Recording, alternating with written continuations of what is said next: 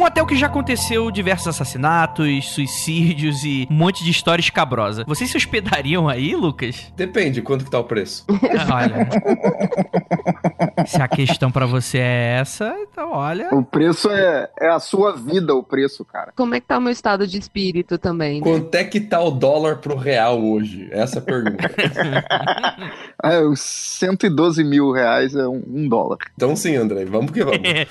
Olha, tem uns apartamentos aqui no centro de São Paulo que eu vou te contar, viu? Inclusive, lendo sobre a pauta, é, me lembrou muito o, o prédio, o edifício Martinelli que tem aqui no centro. Que assim, não é uma história necessariamente parecida, no sentido de. Eu não lembro se ele é um hotel, mas ele tem muito aquela coisa de ser um, um super hotel de luxo e tal. Que aí o, o italianão morreu e aí meio que. Eu, eu sei muito por cima, assim, né? E que ficou meio que as baratas e teve o mesmo problema, assim. E meio que até pior do que o Hotel Cecil, esse perdeu completamente o controle e, tipo assim, foi completamente invadido pelo todo tipo de, de pessoas possíveis e imagináveis. E tá acontecer de tudo lá dentro, né, cara? Não morreu um monte de gente na construção também? Cara, mas isso é o Brasil, né, cara? Ah. Na construção do Brasil morreu um monte de gente. Né, eu, eu lembro muito da. Meu tio trabalhou na ponte. Na construção da ponte. Tio avô, né? Aham, Rio Niterói. Rio Niterói, e, cara, as histórias são escabrosas ali. A quantidade de corpo. Meu pai já falou várias histórias também. Ele não trabalhou lá, mas ele é engenheiro civil e ele falou várias paradas. Total, total. É, ou seja, né? Histórias brasileiras e as tragédias contemporâneas aí dos nossos, nossos tios, nossos avós. Mas o Hotel Cecil, ele é lar de muitas dessas histórias. E a gente vai ficar sabendo mais sobre elas. Afinal de contas, existe uma maldição sobre esse edifício? Já apareceu em American Horror Story, já apareceu em filme de Hollywood. Agora você vai saber mais sobre esse tenebroso lugar logo depois dos recadinhos e a gente já volta.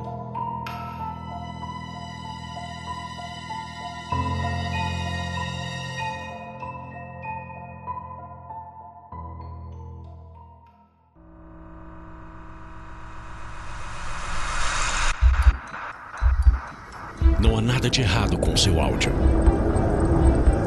Adentramos agora através dos seus sentidos. Estamos preparando você para o que vai acontecer nos próximos minutos. Além do que conhece por tempo e espaço, o contato com algo além. Não conte para ninguém e nunca olhe para trás, pois este é Mundo Freak Confidencial.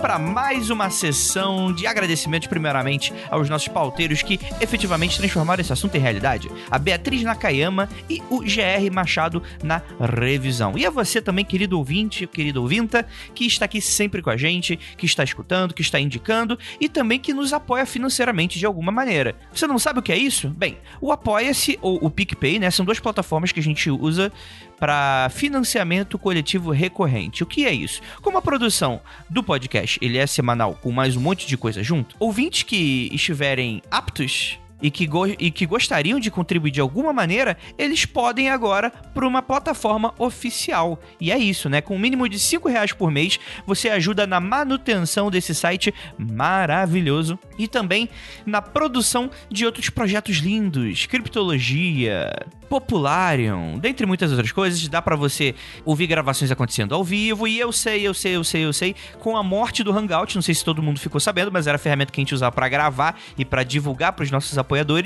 É, a gente tá sem e-mail, então a gente tá estudando ainda. Então, se você já é apoiador, fica aqui um aviso de que a gente tá estudando algumas formas, mas muito em breve a gente vai divulgar novas maneiras da gente, enfim, deixar vocês verem as nossas gravações e ver o que, que rola nos bastidores o que, que é censurado do Rafael Jacaúna, que muita gente já sabe. No Magicando, isso acabou não afetando a gente, pra quem não sabe, Magicando é um outro projeto nosso, acabou não afetando a gente porque a gente grava presencialmente. O Hangout, como a gente tá gravando aqui com pessoas de todos os lugares do mundo, então fica um pouco mais complicado. Então fica aqui o aviso para você. E claro, se um ouvinte tiver alguma ideia de como solucionar esse problemaço, eu sei que o YouTube ainda tem as lives e tal, mas eu tô estudando aí alguns programas que conseguem fazer isso, né, pra gente, como o OBS, coisa nesse sentido. Se você souber mais ou menos como é que funciona, dá um toque porque eu sou perdidaço nisso. E é isso. Bem, eu tenho dois recadinhos aqui para dar para vocês agora. O primeiro deles é sobre Igor Alcântara, pra você que não sabe, é o nosso cético que tava sempre aqui com a gente e tal. O que acontece? Ele se mudou e está fazendo ciência de dados em Harvard, Harvard, Harvard, Harvard. E ele acabou criando aí um projeto massa, que é o quê? É um podcast sobre ciência, jornalismo e ciência de dado. Isso mesmo. Então, por exemplo, o primeiro episódio, o Igor falou para mim, é o Nicolas Cage faz as pessoas se afogarem em piscinas e fala como a gente pode ser facilmente enganado quando faz associação entre coisas que no final não tem qualquer relação. O nome do podcast é Intervalo de Confiança. Então, procure o Intervalo de Confiança no Spotify e nos seus melhores agregadores, naqueles que você usa, que apenas nos melhores ele vai estar tá aí disponível. Ou então, acesse o site intervalodeconfiança.com.br. Lembrando que não tem cedilha, né? Confianca.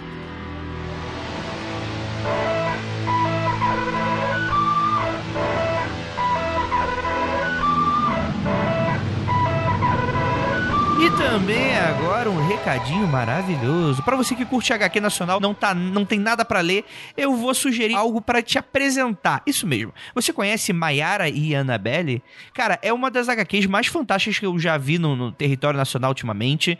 É algo que me deixou viciado. Eu tenho todas as edições aqui, inclusive prestei algumas que nunca mais voltaram, então tô bem triste, tô bem triste e eu vou ter que falar com o Thales e pra, pra ver como é que eu faço uma embolada aí para ter essas, esses outros volumes aí. Mas o que, que acontece? Maera Annabelle é uma ficção em que nós temos essas duas maravilhindas que combatem um terror sobrenatural no Brasil. Por quê? Elas trabalham numa espécie de sindicato brasileiro. Então, tipo assim, é as vistas. É um sindicato brasileiro, bem naquele estilo de serviço público, e que elas são agentes que precisam lidar aí, né?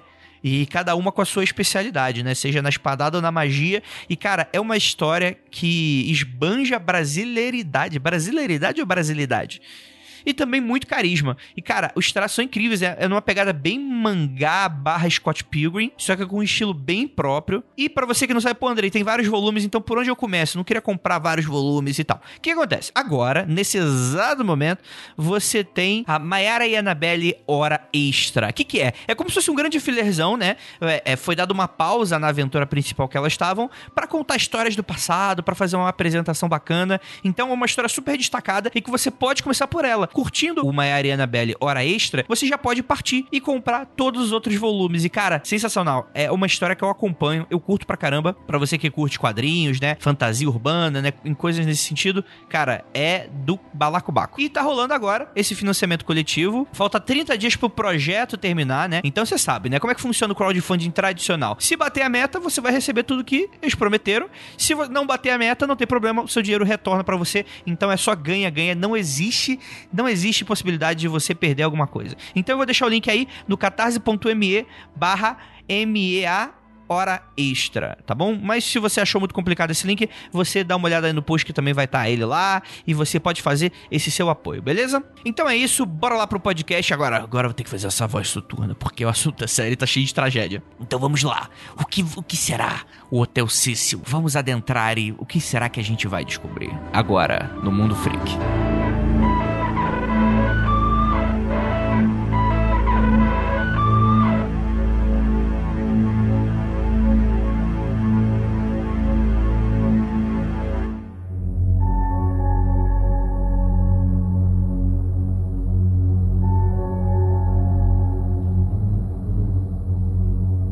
Longos dias e belas noites, queridos ouvintes. Está começando mais um Mundo Free Confidencial e hoje nós vamos comentar. Eu, eu tô muito animado hoje, pra gente vai falar só de tragédia aqui, né? Então deixa eu fazer minha voz soturna. Galera, Eu sou Andrei Fernandes e vamos falar sobre a história do The Cecil. Eu- não sei se é assim que se pronuncia. Estou falando certo, Lucas? Dado que é Los Angeles, acho que pode ser é Cecil mesmo, como os, os espanhóis e as pessoas que falam espanhol falam, né? Entendi, entendi, entendi. Então, esse é o Lucas Balaminuti pra me ajudar aqui, como sempre. Em espanhol que eu não sei falar.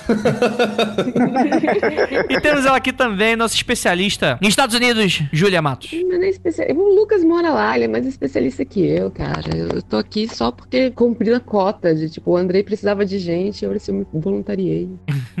E temos aqui ele também, nosso queridíssimo, queridíssimo, muito a meu contragosto, Léo Finock.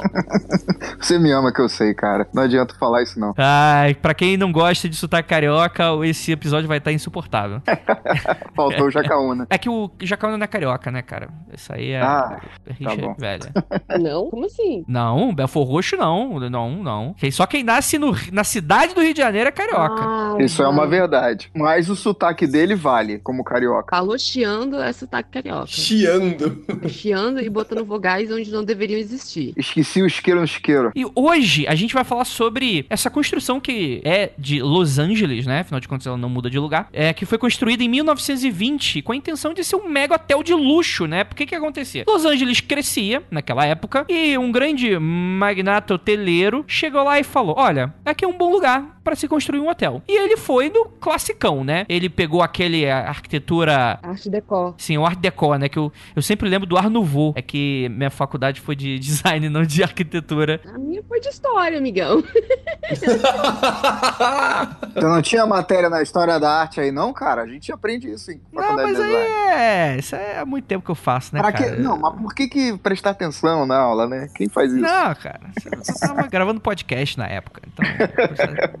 Mas o, o Art Deco. é, Eu só esqueci o nome, na verdade. Na verdade, eu gosto muito do estilo, porque me lembra muito quem já jogou Bioshock. É tudo aquilo ali, né? É, é aquele estilão meio que é, é antigo que dá um certo pavor de você adentrar se tiver tudo escuro, né? É aquela coisa bem, bem é, início do, do, do século XX. E o que é muito interessante, porque isso tem total a ver com a pauta, porque justamente por ser um pouco antiquado pra época, né? Vários outros hotéis começaram a ser construídos ali em volta, que eram muito mais modernos, né? Então o hotel que ele foi pensado pra ser de luxo começou a ter uma concorrência muito acirrada, o que obrigou ele a baratear cada vez mais os preços, porque ele não estava conseguindo concorrer com a quantidade de hotéis que estavam subindo e, enfim, por não ser também lá o do mais modernoso de todos, né? E aí começa um pouco da, da parte dessa tragédia. Então, além de você ter esse baque, você tem aí a década de 20. Por quê? Você vai ter no final da década a crise de 29. Pra você que escutou nosso episódio Dália Negra, que foi o 228, a gente comenta um pouquinho que, que bate muito nesse aspecto e aqui também vai ser de total importância. Então, pra você que tá criando aí uma timeline de assuntos do Mundo Freak, a gente vai falar muito sobre várias pautas que a gente já gravou no Mundo Freak justamente porque estão correlacionadas com o Hotel Cecil de alguma forma. Só que ele não era só um bom lugar pra você construir um mega hotel. Ele é o lugar nos Estados Unidos em 1920 pra você fazer um mega hotel, cara. Ele fica entre onde vai virar depois ah, o Toy District e o Fashion District, que eram os dois lugares mais badalados da cidade na época. Imagina aquele downtown antigo, assim, com as carruagens, os cavalos e tal. Aquele era o centro financeiro comercial de luxo da época em Los Angeles, na, na costa oeste americana. A costa oeste ainda não, é, não era ainda ó como é hoje, mas, cara, ali era o lugar pra você montar um mega hotel e investir pesado. E também tem que lembrar que logo no início do, do século, em 1906, rolou um, um terremotão que não foi exatamente Los Angeles, né? Foi em São Francisco, mas o que levou a galera a dar uma reconstruída aí na, na- nas cidades da, da costa leste. Então, principalmente né, na Califórnia em si. Então, essa galera, essa ideia de reconstruir, de modernizar, vem também dessa, desse incêndio que aconteceu. Quer dizer, é um terremoto que aconteceu, aí depois pega fogo em metade da cidade, não é que ficou de pé, o pessoal começa a reconstruir. Então, você tem uma modernização muito grande ali da, da Califórnia, a partir da, também da- do início do século. da- Entre 15 e 20, tá tudo sendo reconstruído de uma maneira muito rápido. E veja só que mudança, André. Eu tô tentando fazer uma reserva no Cecil Hotel agora, nesse momento. Pra quê? Eu não acho nenhum quarto disponível até dezembro. O primeiro quarto disponível que eu acho é pra depois de dezembro, cara. Mas, Lucas, eu fui procurar na internet, né, sobre, tipo, pra ver se eu achava algum, algum documentário. Tem muito vídeo de gente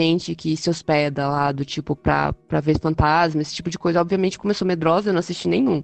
Ah, mas não aparece nada. Eu sou med... Caraca, eu sou muito medrosa, Léo. Aí depois eu tenho que tomar, eu tenho que me chapar pra tomar remédio, mal bosta. É, mas tem muita gente que se hospeda lá pra ver de colé, tipo, vai cansar, caçar fantasma, sabe? Então. Sim, mas o que, o que atrai a galera hoje em dia não é nem isso, é o preço dele mesmo. Ele tá listado no Google como um hostel, não chega nem a ser um hotel. Sério? Tá com o rosto. Ele é o único hostel que eu já vi listado no Google com menos de duas estrelas. Ele tem uma estrela. Rapaz.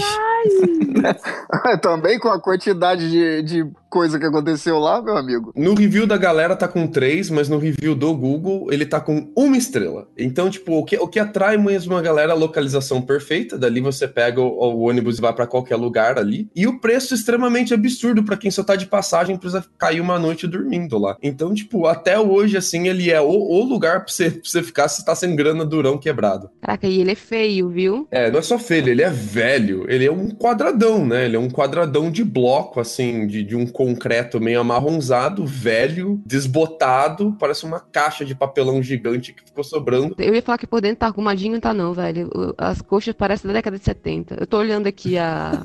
É, Bi, quem é que vai modernizar algo que não, não, não vai dar lucro independente do que você faça, né, cara? E se você for alérgico, galera, não vá, porque tem muito carpete. Será que tem aqueles bad bug também? Ah, com certeza, cara. Tô lendo as reviews aqui e tem uma pessoa reclamando que ela teve a curiosidade de mover um dos quadros do quarto e encontrou uma quantidade incrível de mold, que seria fungo, né, crescendo ali de trás, exatamente no formato do quadro que parecia ter uma idade paleontóloga. Paleontológica. Paleontológica. Isso, paleontológica. Ia ser maneiro se tivesse, sei lá, um, a cabeça do demônio no formato do.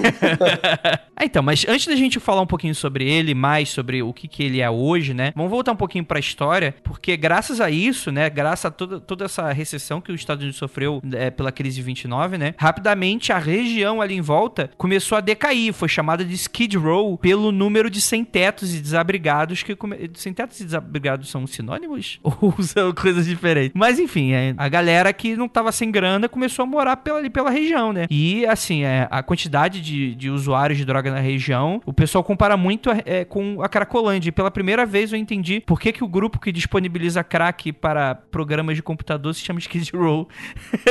Foi só hoje que eu, Eu achei que você ia falar da banda Skid Row mesmo. Porra, mas eu pensei na banda. Quando eu comecei a ler a pauta, mas eu falei assim, mas por que, que, por que, que tem a ver a banda? Escolheu, pegou e falou assim: vamos botar esse nome aqui que é maneiro. A gente morava na rua e agora a gente tem uma banda. A real é que rolou uma crise em todas as grandes cidades californianas ah, no- na época de 50, 60, e todas elas tiveram o downtown delas meio que abandonado pela organização civil delas. Então, você pode ver que o downtown Los Angeles, o downtown São Francisco, São José, se você vai no coração de onde a cidade nasceu, é tudo, tudo extremamente decadente, abandonado, tomado por sem-tetos, pela galera que, de mais baixa renda possível, por ah, você vê drogados a dar com pau na rua, você vai andando na rua, é camisinha no chão, é seringa jogada, parece cena de filme assim mesmo, sabe? É, é coisa de doida. assim. É, São Francisco é assim mesmo. Quem é turista desavisado, cara, cai nessas armadilhas pra turista, assim, achando que você vai visitar o downtown antigo de Los Angeles, vai ser uma coisa chique, uma coisa bonita. E, cara, não é, cara, corra de lá.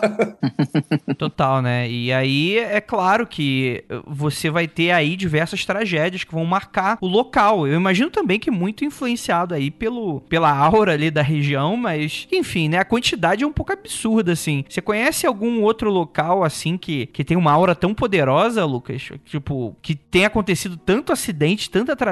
Eu acho que só os campos de, de concentração. Quando os governos se tornam mais autoritários ou ditatoriais, só, só campo de concentração mesmo ou cenário de guerra pra ser tão, tão pesado assim, pra ter tantos casos contidos, né? Mas aí são propositais, né? São, são as organizações locais e políticas da época causando mal às pessoas, né? Aqui parece que é decadência, né? Parece que ali virou um, um, um centro de, de, de culminar a decadência local ali, toda ali no mesmo lugar. Exato. Parece que, tipo assim, a galera já vai, já que eu vou fazer um, um sei lá, vou me matar ou fazer uma coisa assim, eu vou pra esse hotel já pra fazer isso. Então, mas isso faz sentido, assim, é- obviamente que é- é muito complexo a gente debater o que se passa na cabeça de alguém que que, toma uma decisão dessas. E, e, de longe eu não quero aqui entrar muito nesse aspecto, porque não tem nenhum especialista assim, né? Mas pegar o pior hotel da sua cidade, onde tem as piores coisas do mundo e, e, e para fazer isso. Então, eu tava pensando sobre isso, André. Tipo assim, eu acho que a energia daí já é tão pesada que meio que potencializa, sabe? Tipo, quando você tá num, num estado de que você não vê mais esperanças, e meio que você se atrai para aquele lugar, sabe? Do tipo, ah, é aqui mesmo. É, mas é, tem uma coisa também, por exemplo, se o cara quer se matar e ele se taca no, no trilho do metrô, ninguém anuncia isso, né? Ninguém noticia isso. Então, meio que todo mundo sabe que ali é um lugar que a galera ia pra, pra, esse, pra se, se, ir se suicidar ou pra matar alguém, sabe? Tinha... Não, tipo, a galera não ia só pra lá porque senão já tinham fechado, né, Léo? Então, mas como sabiam disso, eles iam pra lá pensando já, tipo, vou lá porque lá eu, é tranquilo. Sei lá como, como que raciocínio da, o raciocínio das pessoas. Eu acho que o primeiro caso, não. Eu acho que os primeiros casos foram meio que, até porque assim, o primeiro caso é de 31, né, uhum. que aparece aqui. 31 é, é o ano que a depressão tá batendo bem forte, assim, que a galera tá perdendo muito dinheiro e há um número realmente grande de suicídios nos Estados Unidos, né, pós-crise de 29, isso é verdade. Mas eu não sei por que, que ele, né, tipo, não disse se foi por conta disso, né. Vamos comentar um pouquinho então aqui dos casos, vamos lá. A gente tem pós-crise de 29, né, entre os anos de 1931 e 1940. É muita coisa, mas a gente pode dar uma pincelada. Os primeiros casos começam em 17 de novembro de 31. Bem, uma camareira encontrou o corpo de um homem chamado W.K. Norton, que se registrou como James Willis. Em 32, um jovem de 25 anos, Benjamin Doddick, cometeu suicídio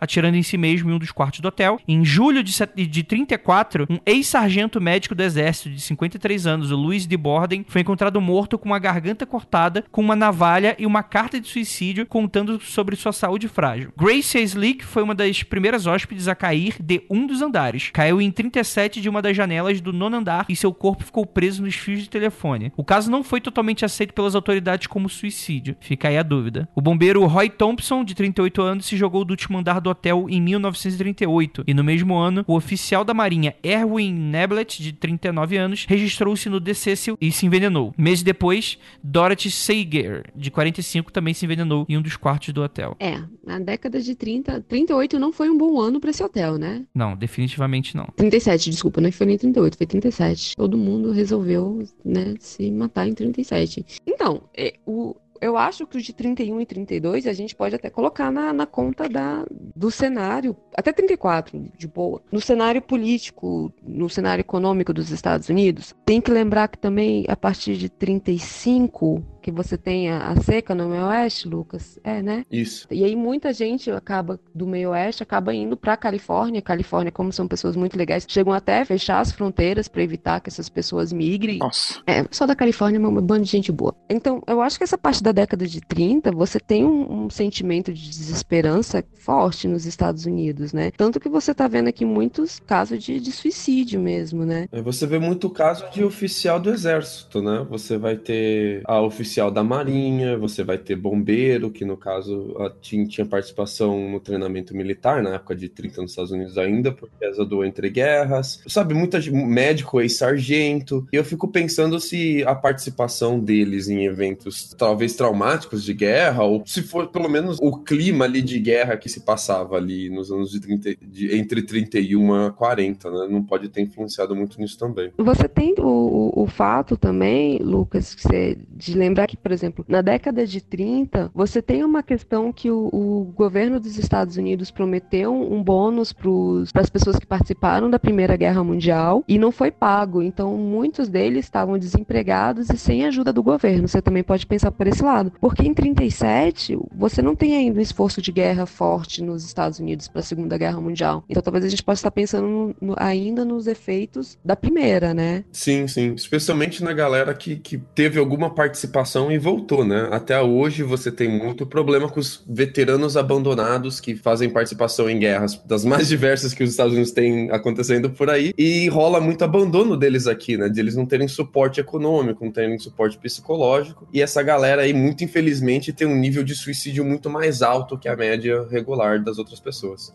Bem, nas próximas décadas, né, de 1947 a 2015, é, Robert Smith, 35 anos, pulou da janela do sétimo andar. Uma galera pulou, pulou, pulou, pulou, pulou, pulou. É, em 1975, uma mulher se registrou como Alison Lowell e saltou do 12 andar, porém as autoridades descobriram que esse não era seu verdadeiro nome. E engraçado agora, pulando agora para 2015, foi registrado que um caso bem recente, um corpo de um, de um homem de 28 anos foi encontrado em frente ao hotel, o que fez com que presumissem que também teria pulado, mas a sua identidade não teria sido descoberta. E assim, são dezenas de casos como esse que aconteceram desde a estreia aí do hotel, mas os casos que eles são mais impactantes não são nem esses, para vocês terem uma certa noção. Por exemplo, o caso da Dorothy Purcell, que cara, eu não conhecia esse essa tragédia, né? Não tenho outro nome para dar. Meu Deus do céu, que história horrorosa. Essa história é muito bizarra, maluco. Fiquei bolado lendo. Cara, ela tinha 19 anos na época, ela estava hospedada no hotel. Isso foi em 1944, então já tinha alguns anos depois da estreia, né, da, da, da inauguração do hotel. Ele, ela se hospedou com o vendedor de sapatos Ben Levine, né? Eles tinham uma diferença de idade aí grande, né? No meio da noite, Dorothy acordou sentindo fortes dores no abdômen, não querendo acordar bem, foi para o banheiro, onde percebeu que estava entrando em trabalho de parto. Porém, ela não sabia que estava grávida, como nosso ouvinte também não. É aquele programa da MTV que tinha, lembra? Não, que programa, cara? Não era? Eu acho que era da MTV, era. Não sabia que estava grávida. E de repente começava a filmar a menina. Não sabia que estava grávida, a mulher, né? Bizarro. Não, eu já, já ouvi casos como esse, né? Que é relativamente comum, vamos colocar assim, né? De que não é, não é tão raro de acontecer. E, cara, deve ser assustador, né, cara? Bastante. Você acha que é cerveja, na verdade, é criança. quem, quem, nunca, né? Enfim, mas voltando aqui pro papo que é sério. Enfim, ela teria dado a luz. Ela teria não. Ela deu a luz a um menino que, julgando estar morto, ela acabou tomando uma decisão um pouco absurda. Ela jogou o bebê pela janela, tentando se livrar daquela situação que tinha acabado de aparecer na vida dela. A criança caiu no telhado de um prédio ao lado do hotel. Ela foi presa e acusada de homicídio, mas em janeiro de 45, um ano depois, após três psiquiatras testemunharem dizendo que ela estava mentalmente confusa, ela teria sido considerada inocente por motivos de insanidade. É, rapaz. Essa história é muito, muito, muito bizarra. Sim total, né? E ela não é também uma história que é muito rara na, na época, viu? Ela é uma história que ela foi muito mais noticiada, mas é, especialmente ali na galera mais simples, nas áreas rurais dos Estados Unidos, eles atribuíam isso, muito infelizmente, à morte de bebês uh, já falecidos, né? Muito infelizmente, às vezes atribuíam ao demônio, sem querer pagar de Rafael Jacaúna aqui, mas uh, essas regiões mais, mais simples, né? Mais rurais, e acontecia às vezes da galera fa fazer fogueira e acontecia às vezes de colocar em barquinho no, nos, nos riachinhos, e às vezes acontecia de, de levantar capelinha. As capelinhas você ainda pode ver até hoje. Se você estiver passando comunidades pequenas, ainda muito rurais nos Estados Unidos, você vê uma capelinha que ela parece uma casinha de boneca, assim, uma casinha de boneca para criança. Mini capelinha, assim. É, normalmente é porque aconteceu isso. E, muito infelizmente, também você tem um índice de suicídio muito grande das mães que acabam acontecendo isso com elas, especialmente por causa de falta de apoio psicológico e falta de instrução também do que aconteceu com elas, elas acabam se culpando sem saber que isso era ainda muito comum e por isso elas acabam tirando também a própria vida, o que é muito triste. Sim, total. Não, é, esse episódio aqui, ele vai ser o rolê bad vibe, né, cara? Vai ser o rolê tragédia. É, cara, só, só tem, só tem história pesada aqui. Sim, exatamente, né? Um próximo caso bastante conhecido, a gente já comentou em podcast, novamente foi o Mundo Freak 228, a gente pode até relembrar aqui, mas você pode escutar ele completo no nosso site, nos agregadores, dá uma procurada aí no 228, né? Que é o da Dália Negra, que ficou bastante conhecido no, no cenário da cultura pop, porque por, por ser um, um, daqueles cenários de. que hoje é muito comum, né? A gente ter é, essa coisa do, do, serial killer, né? Ter essa imagem, essa imagem, vamos colocar assim, no, no imaginário social, né? Da, principalmente dos Estados Unidos, assim. Mas foi um caso de, de um crime extremamente brutal que foi bem mais cedo do que tinham os primeiros, vamos lá, serial killers registrados, que começaram os primeiros estudos. Então, é um caso bem antigo aí que o pessoal que ganhou bastante fama por causa disso, né? Pela brutalidade dele. Que teria sido. É, que teria sido. Eu tô, com essa mania de teria sido e supostamente, né? Porque tudo, tratando de demônio e ET. No caso, ela foi morta. É, ela foi morta. Pe... É, a Elizabeth Short, né? Ela tinha um sonho de se, se tornar uma atriz e foi para Hollywood, né? Para procurar o sonho dela, né? E na manhã de 15 de janeiro de 1947, o corpo dela foi encontrado em Lemart Park, a poucos quilômetros do Hotel Cecil. Seu corpo foi encontrado dividido ao meio na altura do tórax, sua boca foi rasgada quase de orelha a orelha e teve seu sangue completamente drenado. Ou seja, é, é uma situação muito absurda, né? Que com toda certeza é crime e não foi algo simples, né? Não foi algo comum, não é algo que acontecia todo dia. Não, foi um crime bastante bárbaro, assim, pro... até hoje é considerado muito bárbaro, mas na época ele chocou bastante e assim, e foi um, um dos mistérios, né? Porque ela foi encontrada sem uma gota de sangue, né? Ela foi uhum. completamente drenada antes de ser é, deixada no lugar onde ela foi encontrada depois. Vampiro, isso. Pô, pensa num vampiro, hein, amigo?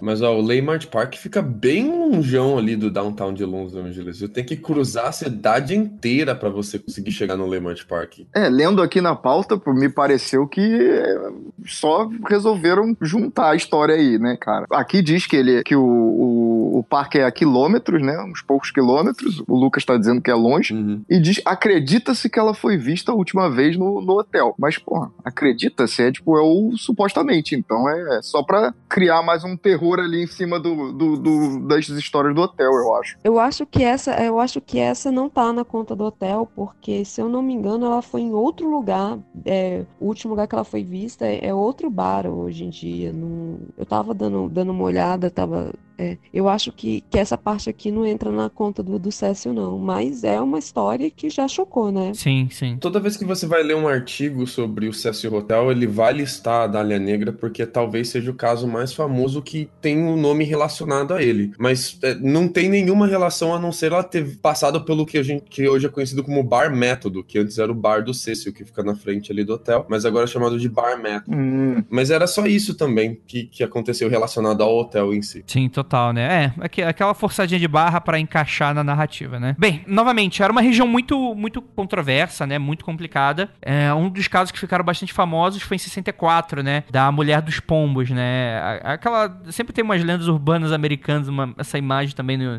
no, imaginário americano, a mulher que alimenta os pombos. Esqueceram de mim dois aí, ó. Ah, verdade, né? Ele fica amigo da, da moça dos pombos, né? No Central Park. É, da mulher dos pombos do Central é, Park. Exatamente, né? É, no caso, a gente tá falando aqui da Gold Osgood, que era uma telefonista aposentada que morava no hotel. É, isso é muito comum, às vezes. Alguns hotéis, principalmente quando se tornam aqueles aparte hotéis também, tem uma. Às vezes, eles reservam, não sei se até hoje é assim no Hotel Cecil, eles reservam uma parte do hotel e alugam, né? Um quarto pra uma pessoa morar mesmo, né? Ao invés de você alugar a diária, você loca o mês e a pessoa acaba vivendo ali, né? É, e aí aproveita os serviços de hotéis e tal e mora ali como se fosse, como se estivesse ali é, a casa mesmo da pessoa, né? É tão comum isso, André, que em 2015, o governo ali da cidade de Los Angeles resolveu que ia transformar 384 quartos do hotel em casa para pessoas desabrigadas, especialmente as idosas que não tinham de colocar, as pessoas que já tinham mais idade e não sabia nem quem era, porque não tinha documento e eram pessoas que moravam na rua. Eles queriam pagar os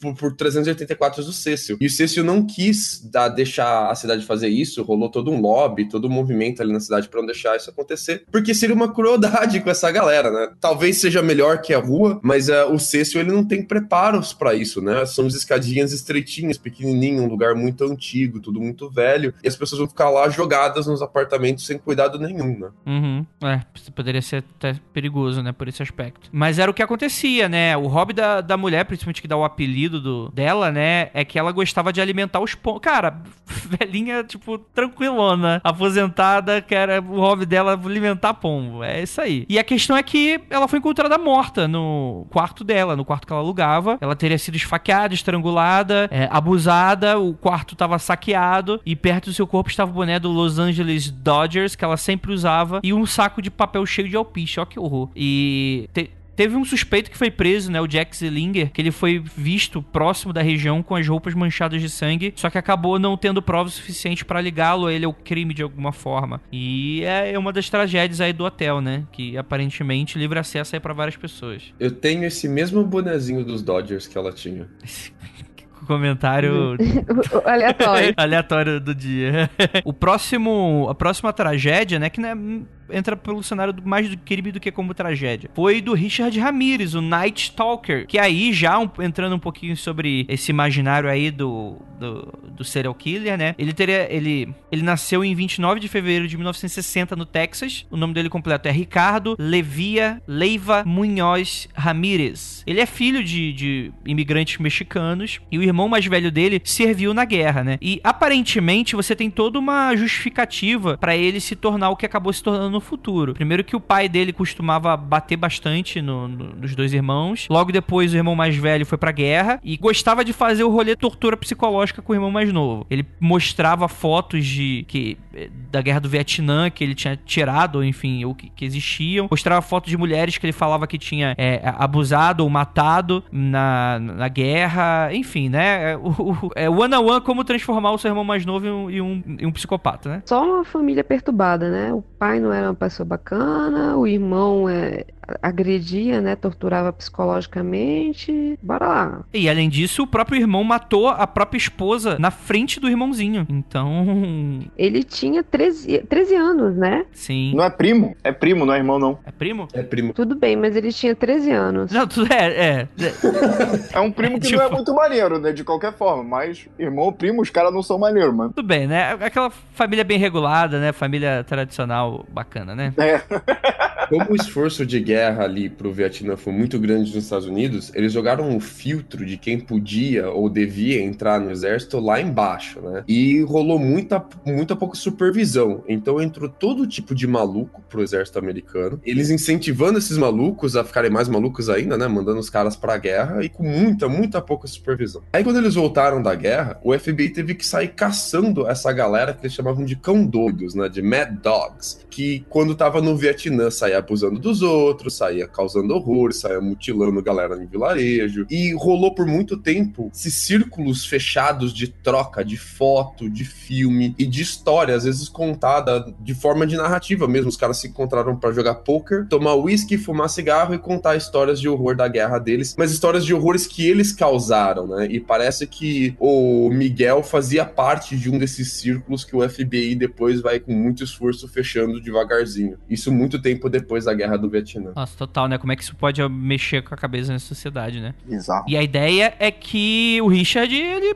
poxa, ele se tornou um, um psicopata, né? Um serial killer. Ele costumava invadir casa, abusava de pessoas, agredia e matava. Ela chegou a ele chegou a fazer 27 vítimas, sendo que 13 ele matou depois de, de fazer o que queria, né? Em alguns casos eles ele até deixava marcas na vítima ou dentro da casa. Que no caso fica a curiosidade um pentagrama invertido. Mas sinceramente eu não achei referência do porquê ele gostava de fazer isso. Talvez seja só pra chocar mesmo, né? Viu o filme demais, né? É, esse caso do Miguel e do- dos pentagramas, ele vai ser um dos motivos que toda vez que você vê essas reportagens antigas dos anos 80, a galera fala RPG é coisa do demônio, videogame é coisa do demônio e associa a- a- aos malucos, né? É, normalmente eles, ó, essas reportagens sensacionalistas que vão relacionar essas coisas à, à, à violência e tal, eles usam um caso do Miguel pra falar do pentagrama invertido, por motivos ainda que pra mim duvidosos. Ah, mas todo mundo sabe que RPG é com o demônio mesmo, né, cara?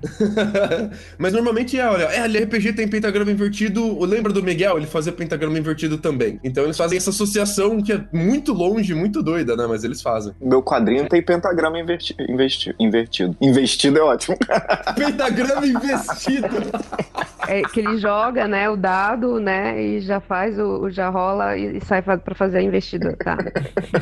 É, cara, não, mas é, é, é interessante porque, tipo assim, entra no, no- no imaginário popular, né? No, no inconsciente coletivo ali da galera, né? Sim, sim, não é. E, e de novo, né? Na década de 80, vocês, pô, o cara matou 13, hum, né? tre- fez 13 vítimas ali na, naquele lugar, assim, acaba chocando a pessoa e deixando esses pentagramas. Óbvio que, que vai deixar no, no consciente coletivo o, o medo, né? Achando que é, que é ritual, que é esse tipo de essas coisas, né? E sempre acham. Caraca, e ele entrava nu no hotel. Essa é a melhor parte da história. É, sim, mas, mas é, é porque é muito curioso, né? Porque como ele fazia esses ataques, né? Ele se manchava todo de sangue e ele jogava fora na rua e entrava de cueca ou muitas vezes pelado no, no hotel. E pra você ver o nível de decadência social da região e do hotel, né, cara? O cara entrando nu e ninguém nunca desconfiou. Caraca. Às vezes achou que ele tava num nos lugares aí, sei lá, de diversão masculina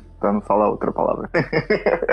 Pô, mas você leva, lembra de levar a roupa embora, né? Eu não sei se é o caso do Cecil, né? Mas tem muito desses motéis de pé de estrada americanos que eles vão receber dinheiro da galera que faz tráfico de drogas ali na região pra se for ser tipo um asilo, assim, tipo um oásis da droga e da prostituição. Então a galera. Ah, deve ser. Sim, não, sim, sim, é, é famoso isso. Acho que até no Breaking Bad eles falam um pouquinho disso também. Mas ele é o, o cara que é o traficante ali da região pra dar o dinheiro pro hotel pra galera ter um lugar pra ir, se abusar, fazer festa e tal, sem que fique chamando polícia, sem que fique fazendo, sem que fique condenando os caras que vão lá. Então, né, me parece que se o Cecil não rola isso, rola uma proteção ali, pelo menos, da galera da região, de não ficar denunciando todo maluco pelado e drogado que passa por ali, né?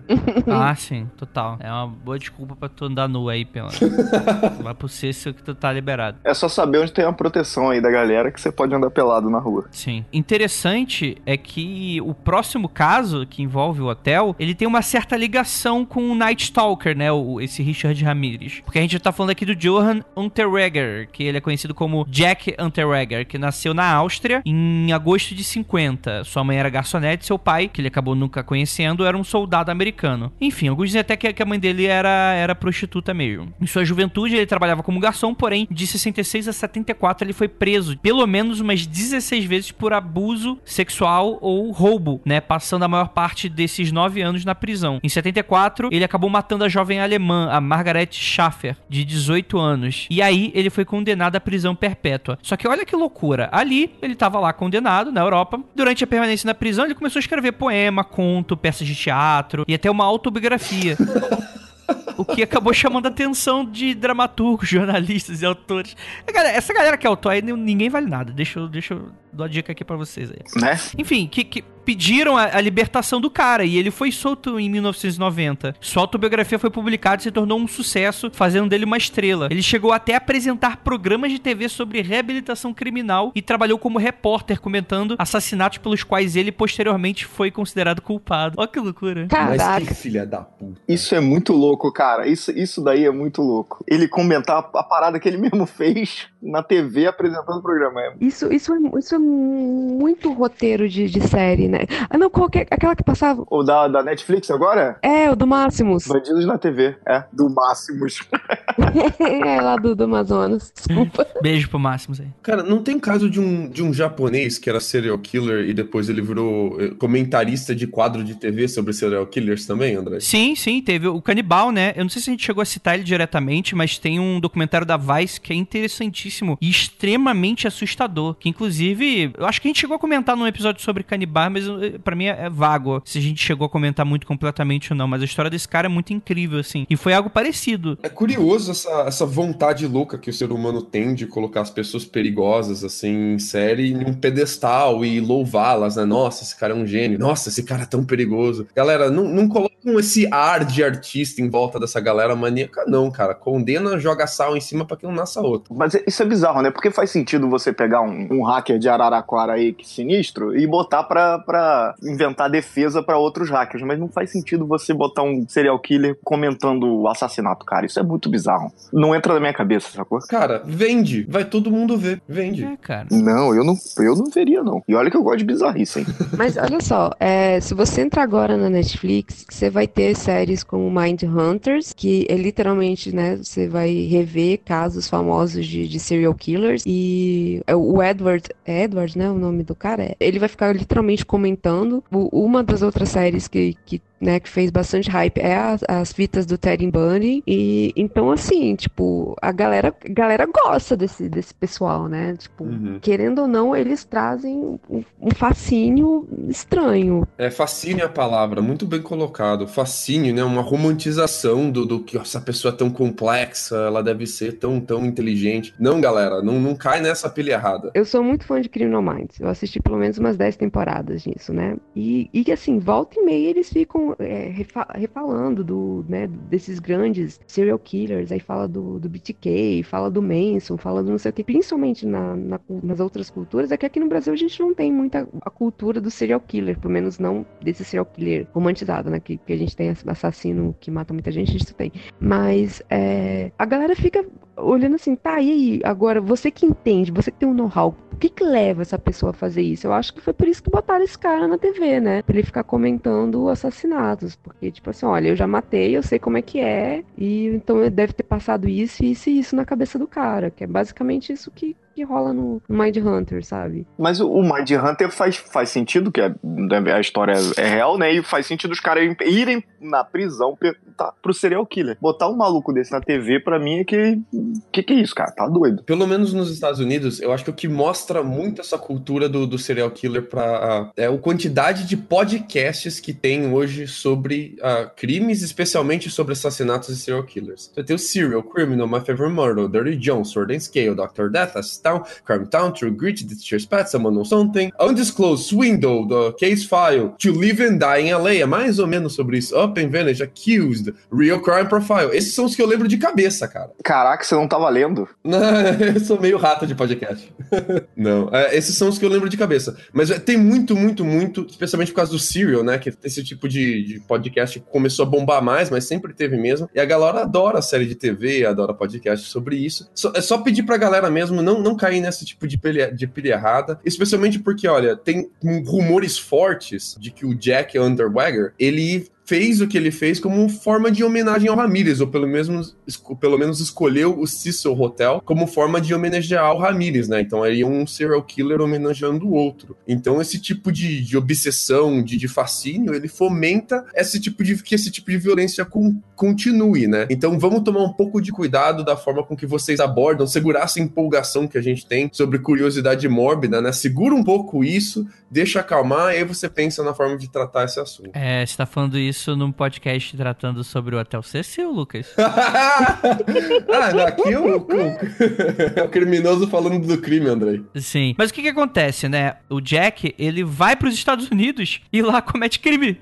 e mata prostitutas. E aí ele é extraditado, acusado de 11 homicídios e. Não, ele foi. E ele foi morar no hotel, né? No, no Cecil. Sim, é, claro. E meio que é dado como. Ele vai pro hotel justamente por se inspirar no Ramires de alguma forma. O que é muito louco isso, né? Aí ele acaba indo pra prisão perpétua mesmo sendo considerado com transtorno narcisista. Ele acaba cometendo suicídio logo depois, se enforcando com um cadarço. Aí eu me pergunto, né, cara, se, se, se seria suicídio mesmo, né, cara? Não sei. Mas é, é, o, o Andrei aqui, né, diz que o, assim, o mesmo nó era o nó que ele usava para estrangular as vítimas, né? Então deve ter sido ele mesmo que fez. Ah, porra, mas isso aí também não significa nada, né, Júlia? Tipo, ah, o cara leu as coisas que ele fazia e fez nele. Qualquer um desses malucos americanos aí que vai num acampar sabe um milhão de nós de, de coisa. Não, mas ele não morreu nos Estados Unidos, ele morreu na Áustria. Sim, ele é extraditado, ele é extraditado, mas, porra, a gente tá falando década de 80 já, né? Corre, né? Principalmente um cara que era famoso no país dele por ficar comentando enfrentando casos desse tipo, né? Uhum. Sei lá, que não, não, não é impedimento, não. É, então, ele foi, ele foi suicidado na cadeia, né? Fica aí a questão. Mas a, é, é um, é um fim, assim, que não vai trazer nenhuma paz para as vítimas, né? Porque, ou, ou para as famílias das vítimas, no caso. Porque a galera tava muito atrás dele na época, quando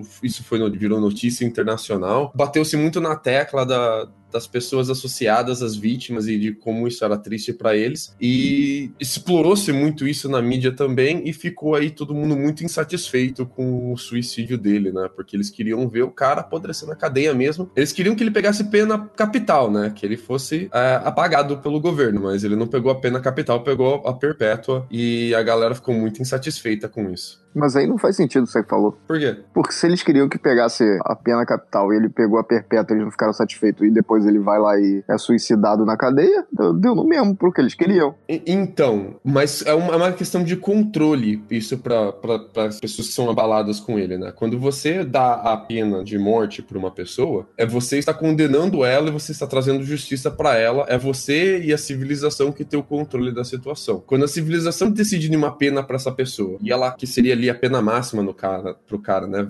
Perpétua. 11 vidas ele teria que passar na cadeia. E ela, e ela consegue, então, é, não tendo mais nenhuma liberdade, nenhum controle da própria vida, ela consegue burlar a sua punição. Você se sente como se os seus esforços para trazer justiça tivessem sido cortados, entendeu? Uhum. É uma questão mais psicológica. Parece não fazer sentido colocar de forma simples, mas se você conversa, se você vê as entrevistas, as pessoas que são associadas à vítima, você entende um pouquinho a frustração delas. Uhum. Entendi. É, faz, um, faz um pouco de sentido. Não muito, mas faz mesmo. Mas vamos lá. Vamos, tem mais tragédia, não acabou as tragédias. Vamos lá. Vamos pro rolê tragédia. Vamos lá.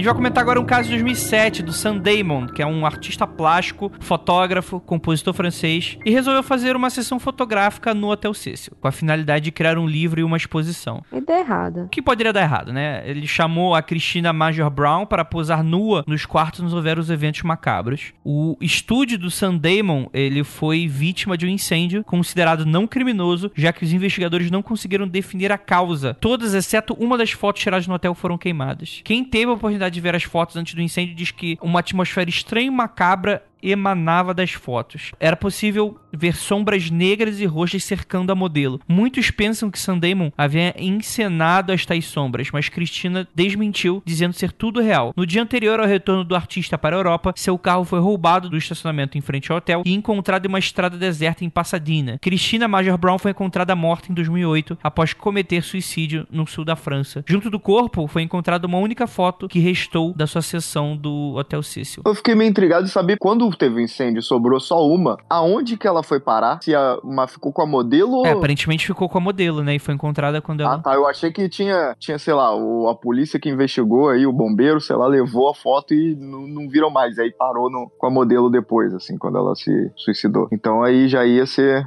Rafael Jacaúna explicando aqui coisa do demônio. é, cara, que essa história é sinistra, né? Cara, se não for ele, é um. Tem um- um- umas energias, assim, tem uns encostos muito grandes nesse hotel, né? Porra, caralho. Assim, vamos, vamos passar do princípio que, que pela quantidade de suicídio que tem ali, né? Ou quantidade de espírito que não subiu, aquilo ali não é uma área leve. Aí vem o cara e vai fazer, tirar as fotos, né? Só nos quartos macabros. Então, assim, ah, morreu alguém aqui, vou tirar uma foto da minha modelo. É óbvio, cara, que vai ficar um clima pesado. Você tinha que primeiro lavar aquele negócio com sal grosso, de defumar. Cara, eu acho que nem, nem, nem acho que você tacar, um, encher, tacar o mar, né? Lavar aquele água do mar tacar naquele prédio, funciona. Mas, cara, também você tá pedindo, né? Aí a gente vai ter o caso que a Júlia se recusa a ver o vídeo da Elisa Lam, que também gerou o podcast, o Mundo Free Confidencial número 53, não, que é antigo, meu Deus do céu. Que é aí o, o caso da, da estudante de, do Canadá, de Vancouver, que ela tava viajando pela costa leste dos Estados Unidos, provavelmente caiu nessas arapucas aí de, de agente de viagem, como o Lucas estava falando. E ela passou pelo Hotel Cecil, tava hospedada lá, e ela desapareceu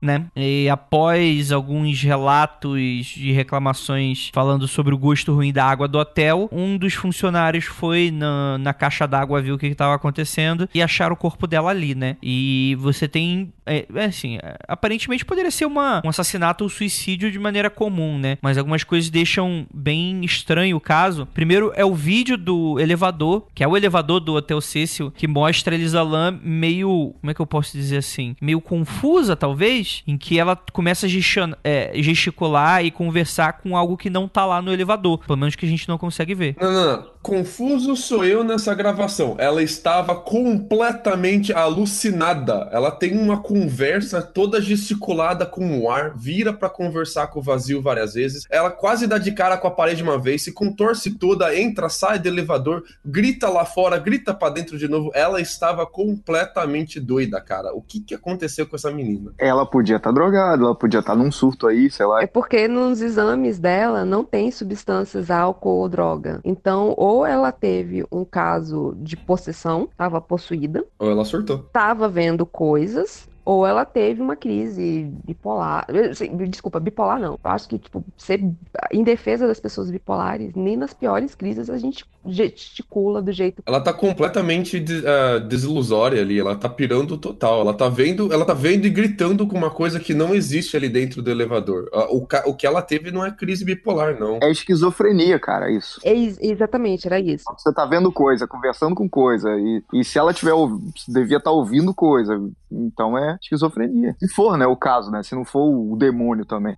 Tô fazendo Jacaúna hoje. Porque assim, não era um lugar fácil de chegar, né? Do tipo, pra, pra se jogar numa caixa d'água. Isso é a segunda coisa, né? A caixa d'água, pra tirarem ela de lá, tinham que teve, tiveram que serrar a caixa d'água, né? O que demonstra aí o quão dificultoso era você adentrar aquilo, né? Apesar da caixa d'água não estava, não estava trancada, ainda assim você tinha um esforço um pouco grande pra você acabar ali. Assim, você tá no alto de um prédio, você tá no terraço. Eu acho que te- existem maneiras mais fáceis de você cometer um suicídio ou o que quer que seja, né, cara? Sei lá. Cara, eu vou dar um cagacinho agora nos ouvintes, a galera que curte passar um medinho. Se você for no Yelp, você consegue achar a galera fazendo review. Ah, falando sobre as experiências de ficar no Cecil Hotel em 2013, durante o tempo, o período de tempo que Elisa Lam sumiu. Então você consegue lá nos comentários antigos no que, que a galera tava falando. E a galera tá dizendo, tem comentário da época que ela sumiu ali, na- entre as datas que ela sumiu, da galera reclamando de gritaria e ah, dizem que a água ficou ruim, né? Mas tem um comentário aqui dizendo que a água ficou preta. A água do hotel estava negra. Caralho, obrigada. Essa é a parte que eu não vou dormir. Mas você já viu o vídeo? Eu sou medrosa pra caraca, velho. Não, eu, eu, eu, eu botei, eu vi a, a thumbnail do, no YouTube, e aí eu vi só uma parte dela se mexendo no, no, no elevador, eu falei assim, isso não é pra mim, eu sou medrosa. Então, tipo assim, eu já acho que, que, que é possessão, porque me deu coisa ruim pelo YouTube. Então, é, é só uma, uma, pequena, uma pequena questão também. Existe uma, uma dubiedade aí quanto a essa questão da droga, porque como ela ficou dias na água, então existe a possibilidade de não ter encontrado traço de droga ou remédio justamente por causa dessa situação do qual ela foi encontrada. Não, mas, mas droga fica um tempinho bom no teu De- organismo, depe- rapaz. depende, depende da droga. Depende da droga. A cocaína, por exemplo, ela pode sair do seu organismo em até três dias. Se, se o seu cabelo, os seus pelos estiverem danificados, não dá pra fazer o teste, o teste do pelo. e É bem difícil você pegar cocaína, por exemplo. Caraca, mas ela deve ter cheirado, então, tipo, né, um mundo. É, então, é, não corresponde à cocaína, por exemplo, que ela tava passando, né? No- Pelo menos Uhum. Enfim, não que seja especialista nisso. Mas, enfim, é, é o tipo de coisa que muita gente debate ainda. Ela teria sido é, considerada com transtorno bipolar e, e ela realmente tomava remédios, mas nada que aparentemente justificasse isso, né? Tá aí um, um dos mistérios é o dessa Elisa Lam, né? E fica aí também, vou deixar o, Dessa vez eu vou lembrar de deixar o, o- no link do- dos comentários aí o vídeo, né? E, cara, é o tipo de coisa que quando tu vê pelo menos pela primeira vez, você fica impressionado, tu demora a dormir, cara. Isso aí eu, eu tô dando razão pra Júlia aí. Obrigado. É realmente muito complicado. Não, eu, eu achei que o vídeo.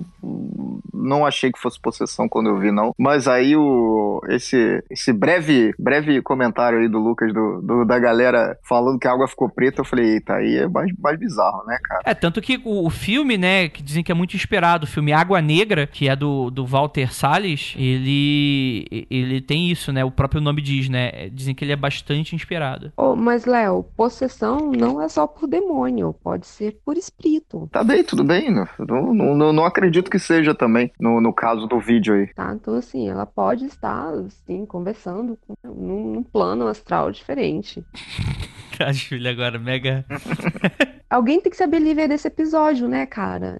Né? Não, não tá dando. O, o meu comentário favorito que eu achei no Yelp é esse daqui, ó. Ele é de- logo após do caso do- da Elisa ter acontecido. E ele fala assim: é do Philip W. Depois das notícias sobre o caso da Elisa resolvemos ficar ah, nesse hotel. Ah, tem uma história muito grande com suicídio e crimes violentos e, a- e de mortes por causa do tanque de água. E a gente achou que seria muito emocionante, uma expedição emocionante. Mas o real horror nesse hotel é o tratamento dos hóspedes.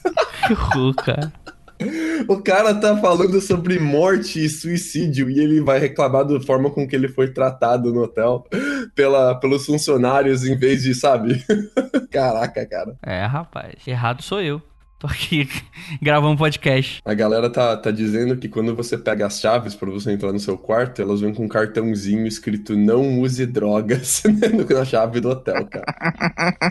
Talvez funcione, né? Não, mas e aí, cara? O que, que, vocês acham, assim? Vocês acham que... É, é, é, eu acho que é assim, eu vou dar, vou dar, eu vou dar real aqui para vocês o que, que eu acho, assim. Acho que é fácil a gente tentar dar uma solução sobrenatural para isso aqui. Porque parece algo muito óbvio, né, cara? Mas é uma região de provavelmente muitas tragédias. Se a gente talvez fosse juntar a quantidade de crimes e tragédias iguais ou parecidas na região, sem ser no hotel, talvez tenha uma proporcionalmente, é claro, né? Porque uma coisa é uma, é uma região inteira de bairros, outra é apenas um hotel. Uhum. Mas se você tentar pegar uma proporcionalidade, talvez você encontre uma, uma proporção parecida, não sei. Mas o hotel é o epicentro. O hotel é o epicentro. Então, assim, cara, imagina a quantidade de, de energia negativa que tá ali, de, de espírito perdido, de alma zombeteira ali, cara, de gente que não conseguiu fazer a passagem. Cara, deve, deve ser pesado ali, né?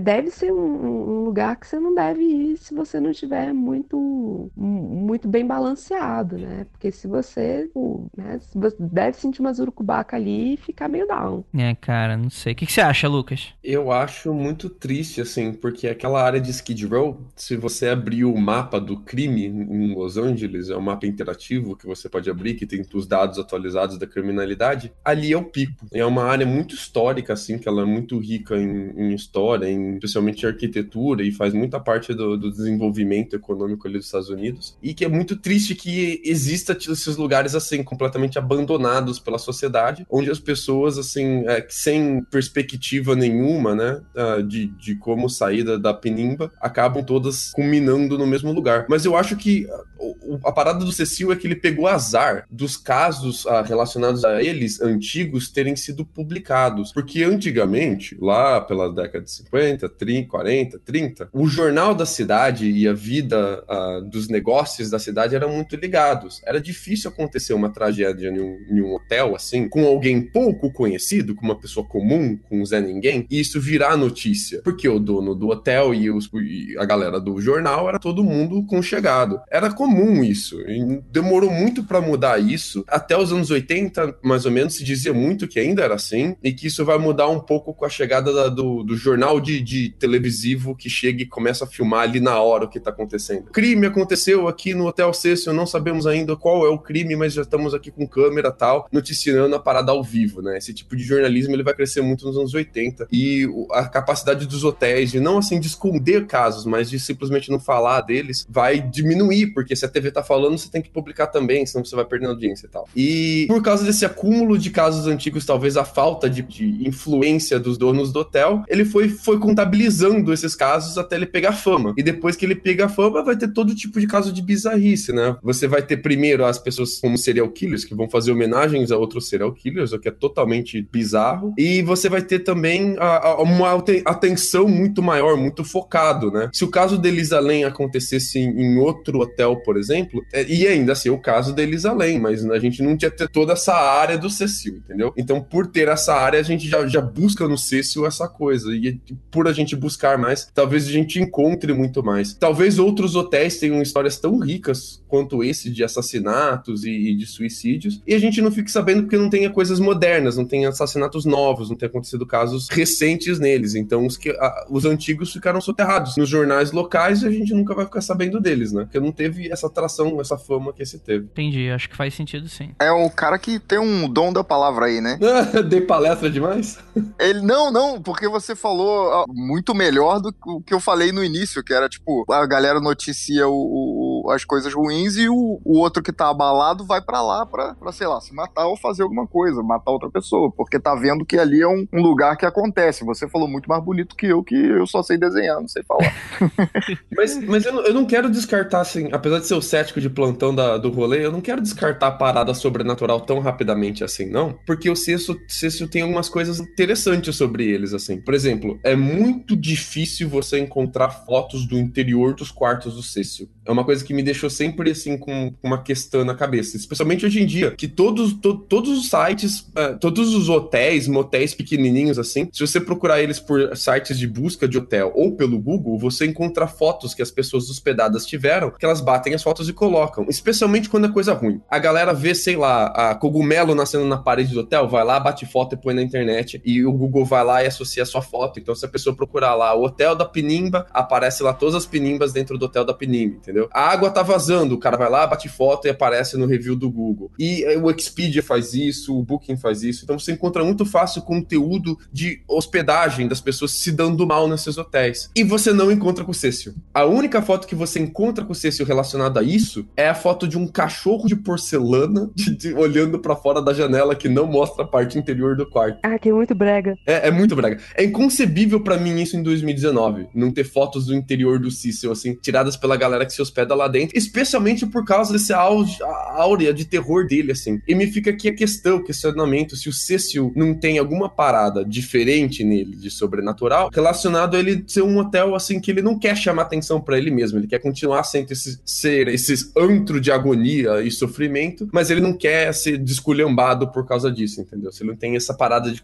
se manter fechadinho no universo dele. Então, cara, mas isso, isso consegue ser feito hoje com todo mundo com smartphone na mão? Tipo, se tá. Vamos lá, no começo do episódio vocês citaram que o hotel é super famoso para essa galera aí que gosta de ser influencer de fantasma e tal. Tipo a gente. Cara, não tem alguém para tirar uma foto do hotel? Tem, tem. É, é porque eu, eu sou medrosa. É, eu não vi, mas tem vídeos do, no YouTube sobre pessoas. Eu sei se as pessoas faz, fizeram a review depois que saíram do Cecil ou estão dentro do quarto. Mas se vocês procurarem no, no YouTube, é, Hotel Cecil, Cecil Hotel, aparece gente lá falando uns vídeos da galera, aparentemente lá. Mas aí eu, de novo, não vi porque eu e medinhos. Mas tem. tem, tem. Tem bastante desses canais de horror americanos, assim, da galera falando sobre hospedagem deles mesmos. É, mas é também essa galera que faz esses vídeos também aumenta as coisas, né? Então, uhum. você não pode levar muito em consideração o que que essa galera fala, né? Faz sentido o que eu tô dizendo? Sim, sim, sim. Mas é, essa galera, eles, eles vão com... Tem, tem muito youtuber que fez vídeo no Cecil já. Teve uma hora, teve um momento lá entre 2015 e 2016 que se virou uma pequena modinha nos youtubers americanos. Mas essa galera vai lá com a intenção de mostrar. Então ele vai lá com a intenção de, de bater foto, de, de mostrar vídeo sobre isso, né? Eu, tô, eu, me pergunto é. sobre a galera que não vai com intenção de mostrar, que não tá com um projeto de expor o Cecil, por exemplo, que vai lá e não bate foto. E eu fico muito doido com isso pela quantidade de problemas que eles falam que tem dentro do hotel. O hotel é um lixo. E a galera não, então. sabe, estorna indignação de forma não visual. Isso me deixa muito curioso. Mas talvez que essa galera que esteja indo pra lá é uma galera que não quer botar a cara na internet, porque não tá fazendo, né? Tipo, tá indo pra lá pra fazer, né? Tomar um, umas especiarias. É, não, não, não é legal, cara. Não, não, não é um rolê gótico ir no Cecil, cara. É um rolê de cracudo, não é um rolê gótico. Então, é, é, os cracudos não querem tirar foto e botar no YouTube, né? Ou na, no Google. É, muito, muito infelizmente, hoje em dia, ele também é conhecido como hotel de prostituição, o Cecil. Então, a galera que é de baixa renda, que, que contrata não prostitutas de lixo mais caras, que atendem pelo nome e tal, mas essas prostitutas de esquina, eles levam muito com muita frequência no Cecil, né? Então, que normalmente você levaria para um, pra um hotel mais para fora da cidade, nas cidades americanas, né? Mas para quem não tem essa opção, talvez não tenha carro, a galera leva no Cecil mesmo. Então, tipo, se não talvez tem essa parada também de, de, você das pessoas não baterem foto justamente porque elas não querem que outras pessoas saibam que elas estiveram no Cecil, né? É, tipo, imagina você ter uma foto sua lá, né? E tipo, se explica aí, Lucas, o que, que você tava fazendo nesse hotel? Sei lá, o que, que será que eu tava fazendo lá? Procurando fantasmas, androga ou prostituta? E aí? O que, que você não faz no Cecil? Essa é a pergunta, né? tava fazendo tudo ao mesmo tempo, né? É, é. Total, total. É, mas eu acho que é isso aí mesmo, gente. Não, não sei se tem mais muito o que falar, não. Apenas do. Bem, teve. Foi abordado o Hotel Cecil pelo filme Água Negra, né? É bem referenciado. Você tem a, a temporada do American Horror Story Hotel, né? Que acho que é a quarta ou quinta temporada, sei lá, eu parei de ver essa droga aí na, na, metade da segunda temporada. Mas todo mundo fala que não necessariamente é o hotel, mas que é muito influenciado nele, né? O que faz total sentido. A Lady Gaga é a dona do hotel e parece que ela se alimenta do sangue das vítimas do hotel. Então fica aí a dica. Nossa. Olha aí, ó. Nem um pouco brega, hein? ah, eu curti, cara. Eu achei legalzinho. Falei, ah, quero ver a Lady Gaga gótica. Tudo bem. Uma coisa é você curtir, outra coisa é ser bom, né? Tem... Exatamente. Não tem problema você ser brega, Lucas. Não, brega é uma coisa, ser mau gosto é outra diferente. É isso aí. Brega é sério pra mim. Mas enfim, é, brincadeiras à parte aí. Fica aí a recomendação pra você que quer descobrir um pouquinho mais do Cecil. E é isso, né? Considerações finais, Júlia? Cara, não vão pra lá. É isso. Minha consideração final é, tipo, passem longe desse hotel se vocês puderem. É isso aí. Lucas. Antes de vocês fazerem reserva em hotel, não veja só o preço, galera. Dá uma olhada no review das galeras. Dá uma olhada, joga o nome no Google e vê se não tem nenhum assassinato, algum crime recentemente que ocorreu nesse hotel. E se tiver, aí você vai lá e, e vai mesmo assim, porque é o que tem para hoje, é o dinheiro que nós tem, né, Andrei? É isso aí, rapaz. E tira foto de dentro do quarto, né? Por favor. Vai ajudar aqui a vida dos investigadores paranormais. não, galera, pelo amor de Deus, não vai não, tá? Isso aí é uma brincadeira que, que, que o Léo tá fazendo aí. Não responsabilizando por nenhum maluco. Eu só falei pra tirar foto. Quem, quem falou pra ir foi o Lucas. Então usa teu drone pra tirar foto, né? Porque o o Léo tá sugerindo pra você tirar foto sem estar tá lá, então... Um trabalho equipe aqui. Exatamente. Um cava, o outro empurra o ouvinte pra dentro. A, a Believer aqui sendo a voz da, do bom senso. Não vão. Não vão porque não vai ter sal grosso pra tirar as urucubacas depois. Vai todo mundo lá usar droga, se prostituir com fantasma. Nossa, o que, o que vai ter de uruca que vai te seguir para fora desse hotel, cara? Imagina. É, devia vir com aqueles filtros de, de pegar mal espíritos e pegar energias ruins, como é que chama? Não tem contregum, cara, que segura esse negócio. não, gente, que isso. Você vai lá com seus cristais de proteção e na hora todos explodem, né? Não tem como. É, eu fico imaginando, tipo assim, essa galera, imagina o pessoal New Wave, sabe, entrando ali, os cristais, os incensos, o negócio do murcho. Nossa, imagina a galera sensitiva do contador Geyser na cabeça deles.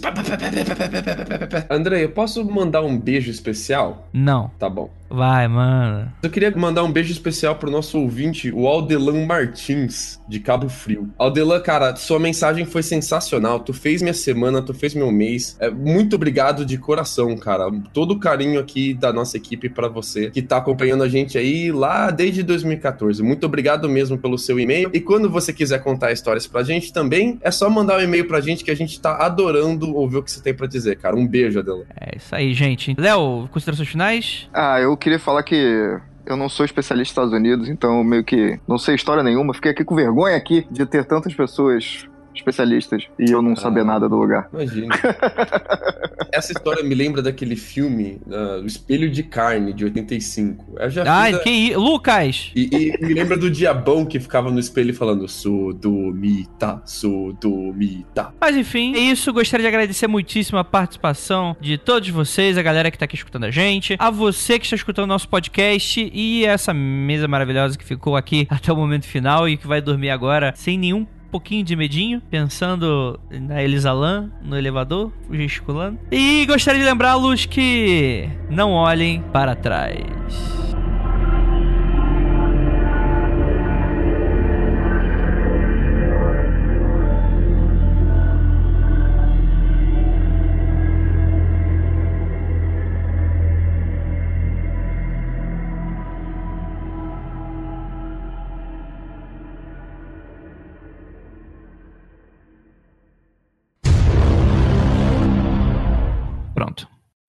Teoria, estamos gravando, não é mesmo?